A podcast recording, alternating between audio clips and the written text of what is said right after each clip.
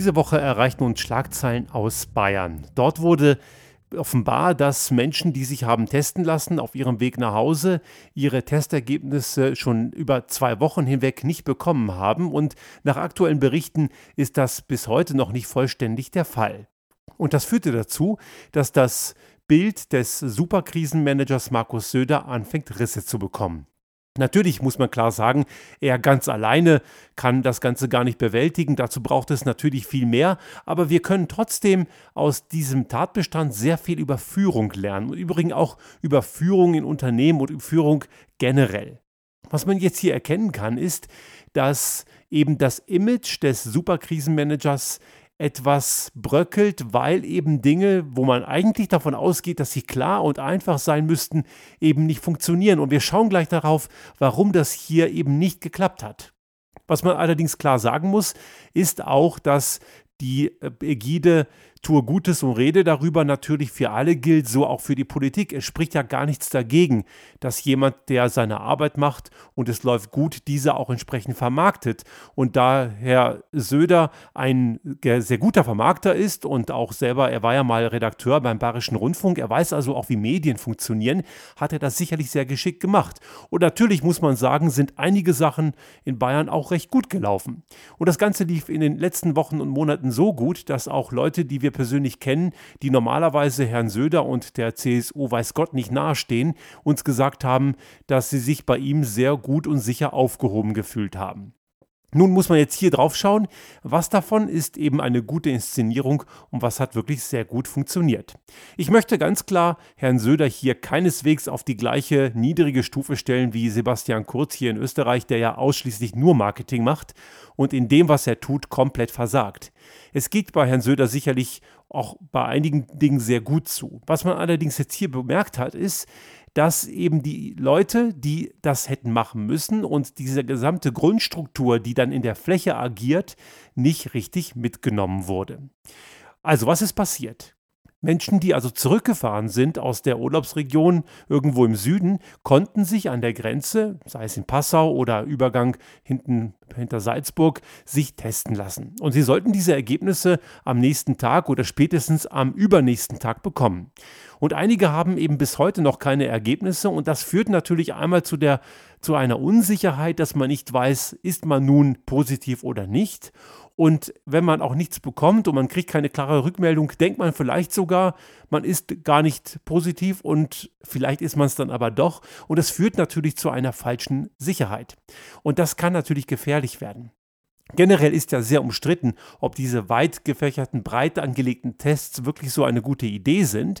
Einige sagen auf jeden Fall, Herr Söder ist ganz klar Fan von ganz viel Testen. Aber auf der anderen Seite sagen einige auch, das ist eine Momentaufnahme. Und wenn man eben zum Zeitpunkt des Tests negativ war, heißt das nicht, dass man es nicht vielleicht doch hat, weil man es irgendwie erst zwei Tage später nach dem nach der Inkubationszeit bekommt. Also man sagt ja, nachweisbar ist das erst nach fünf, sechs Tagen. Das bedeutet, dass es da immer noch eine Restlatenz gibt. Aber bei aller Diskussion über Pro und Contra dieser Tests, wenn man sie macht, muss eben die Informationskette sauber laufen. Was also an den Grenzübergängen passiert, dort sitzen jede Menge großartig arbeitende Ehrenamtliche, unter anderem vom Roten Kreuz, und die nehmen diese Abstriche, erfassen die Daten eben händisch und diese Daten werden dann eingegeben in das System. Und da kann es eben schon mal passieren, bei einer so großen Flut an Aufnahmen und an Daten, dass Dinge eben irgendwo untergehen und schiefgehen. Das bedeutet, dass der Prozess dort eben nicht sauber entwickelt wurde. Und wenn ein Prozess nicht sauber entwickelt wurde, haben nicht die Menschen vor Ort, die diese Arbeit machen, ein Problem an der Backe, sondern diejenigen, die für die Prozessentwicklung zuständig sind. Und jetzt wird es kompliziert. Um so einen Prozess zu entwickeln, braucht es eine ganze Kaskade an Führungsstrukturen. Und diese muss erstmal so eingerichtet werden, dass sie grundsätzlich funktioniert. Man muss also hier schauen, dass man als oberste Führungsinstanz, wenn man eine Idee hat, was man machen möchte, die Rahmenbedingungen erstmal schafft. Und jetzt kann man davon ausgehen, dass es Herrn Söder darum ging, dass es schnell geht.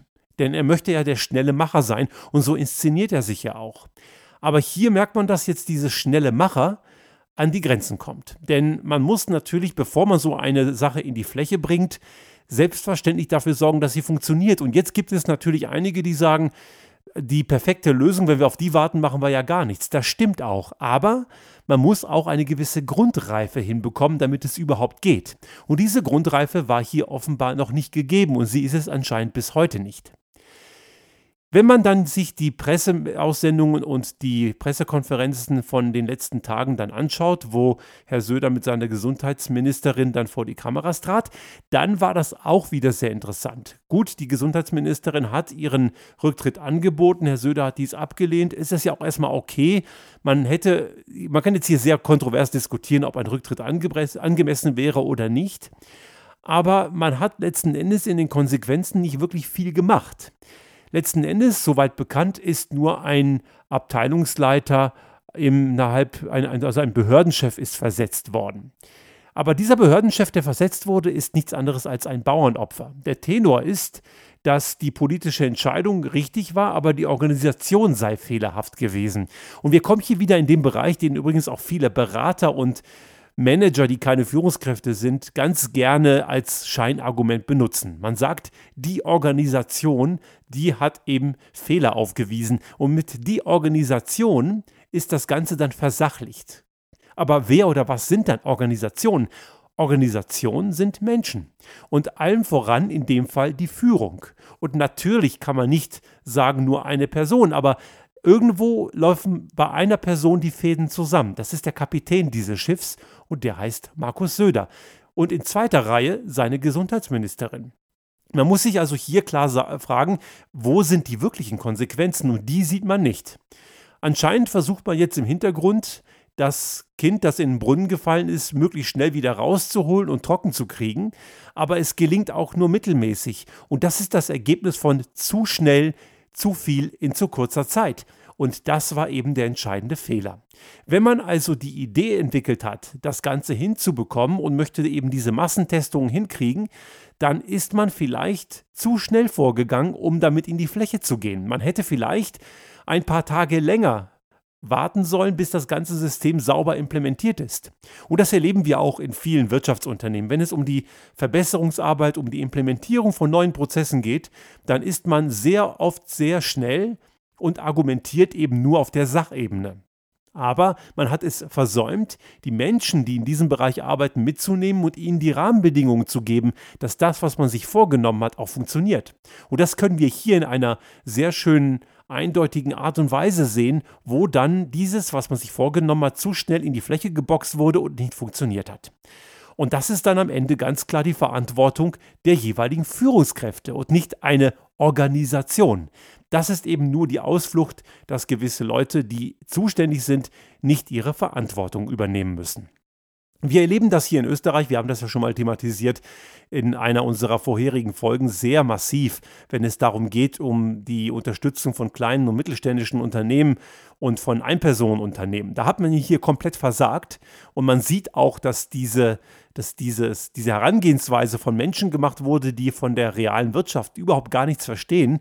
Die Leute, die in den Ministerien sitzen und auch Herr Kurz selber haben nie wirklich beruflich arbeiten müssen. Die haben nur Politikkarriere gemacht und haben sich dort mit gewissen Leuten so arrangiert, dass sie aufsteigen konnten. Aber echte Berufserfahrung haben die meisten Leute dort überhaupt nicht. Und das merkt man eben auch am Ende. Und sie tun etwas, bringen etwas in die Fläche, ohne zu verstehen, was, was das eigentlich als Konsequenz für diejenigen, die dann damit arbeiten müssen, bedeutet. Und dann wird am Ende auch wieder der schwarze Peter an die Anwender, also an die Zielgruppe geschoben. Herr Kurz hat mal vor ein paar Wochen, drei, vier Wochen ist es jetzt her, auf die Frage einer Radiojournalistin, einer Radiojournalistin im österreichischen Rundfunk Ö3, da gibt es eine sonntägliche Sendung, die heißt Frühstück bei mir, da war er Gast und die wird von sehr vielen Menschen gehört. Und da war auch die Frage, warum haben nur so wenige Menschen bisher diesen Unterstützungsleistung, die hier Härtefallfonds heißt, abgerufen. Das sind um die 200 bis 300 Millionen Euro Volumen, die abgerufen wurden von insgesamt veranschlagten 4 Milliarden. Und Herr Kurz mutmaßte, dass dann vermutlich die Firmen eben ihre Unterlagen nicht ordentlich eingereicht hätten, den Firmennamen falsch geschrieben oder die Steuerunterlagen nicht sauber seien. Und das ist natürlich extrem unfair und widerlich die Schuld an einem Nicht-Funktionieren einer Unterstützung deren zu geben, die eigentlich davon profitieren sollten, beziehungsweise die dringend die Unterstützung brauchen. Also, dass man hier wieder mal den Fehler bei sich sucht, Fehlanzeige.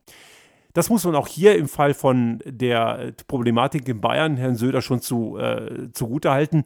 Der Fehler wurde schon eingestanden, wenn auch nicht bei ihm persönlich. Also es wurde versachlicht, wie ich gerade schon sagte. Aber Ein das Eingestehen eines Fehlers ist eine notwendige, wenn auch nicht hinreichende Bedingung, dass sich was ändert. Und Herr Kurz hat nicht mal die notwendige Bedingung ein, äh, eingeführt, die notwendige Bedingung des Eingestehens eines Fehlers. Er schiebt einfach den schwarzen Peter denen zu, die gerade aktuell auch massiv unter dieser ganzen Krisenzeit leiden. Und wir werden hier in Österreich noch eine ganz, ganz große Welle an Pleiten erleben. Also hier wird gerade der gesamte Klein- und Mittelstand pulverisiert.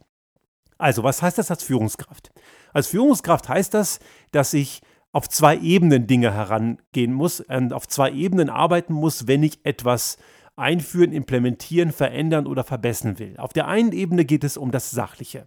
Da sind wir im technischen, methodischen Teil, der eben auf der reinen Werkzeugebene agiert. Habe ich die richtigen Unterlagen, habe ich die richtigen IT-Tools, habe ich die richtige Ausrüstung und habe ich genügende Anzahl von Leuten, die das Ganze überhaupt machen können. Und in der zweiten Ebene, und das ist die weitaus schwierigere, habe ich die Menschen, die das machen sollen, auch erreicht und mitgenommen. Und passen die, die, die Werkzeuge und die Methoden, die wir denen zur Verfügung stellen, auch wirklich zu deren realen Arbeitsumfeld. Wie kann man das rauskriegen? indem man mit Leuten redet, die darin arbeiten. Und das wird oft viel zu wenig getan. Wir haben hier es sehr oft mit einer gewissen Vergesslichkeit oder gar Arroganz von gewissen Führungskräften zu tun. Und wenn dann auch noch das, der, der Druck im Nacken dazu kommt, wo es darum geht, ein gutes Marketing hinzubekommen, weil man ja Schlag auf Schlag ganz schnell tolle neue Maßnahmen einführt, die dann unausgegoren sind, dann geht der Schuss, wie im Fall von Herrn Söder, eben nach hinten los. Und dann ist die Frage, wie groß der Imageschaden am Ende wirklich ist. In Österreich würde ich mir wünschen, der Imageschaden für Herrn Kurz wäre gravierender. Zwar bröckelt sein Heiligenschein in den letzten Wochen deutlich mehr als noch vorher, aber noch viel zu wenig, weil anscheinend noch immer viele nicht begriffen haben, dass er dem, der Gesamtbevölkerung mehr Schaden zufügt, als überhaupt nützt. Das ist äh, leider hier ein Riesenproblem, weil wir hier eine sehr schlechte Medienlandschaft haben und es mangelt eben auch sehr vielen Leuten an der notwendigen Medienkompetenz. In Bayern ist das sicherlich etwas anders, aber die Frage wird jetzt sein, kriegt man das Problem schnell gelöst?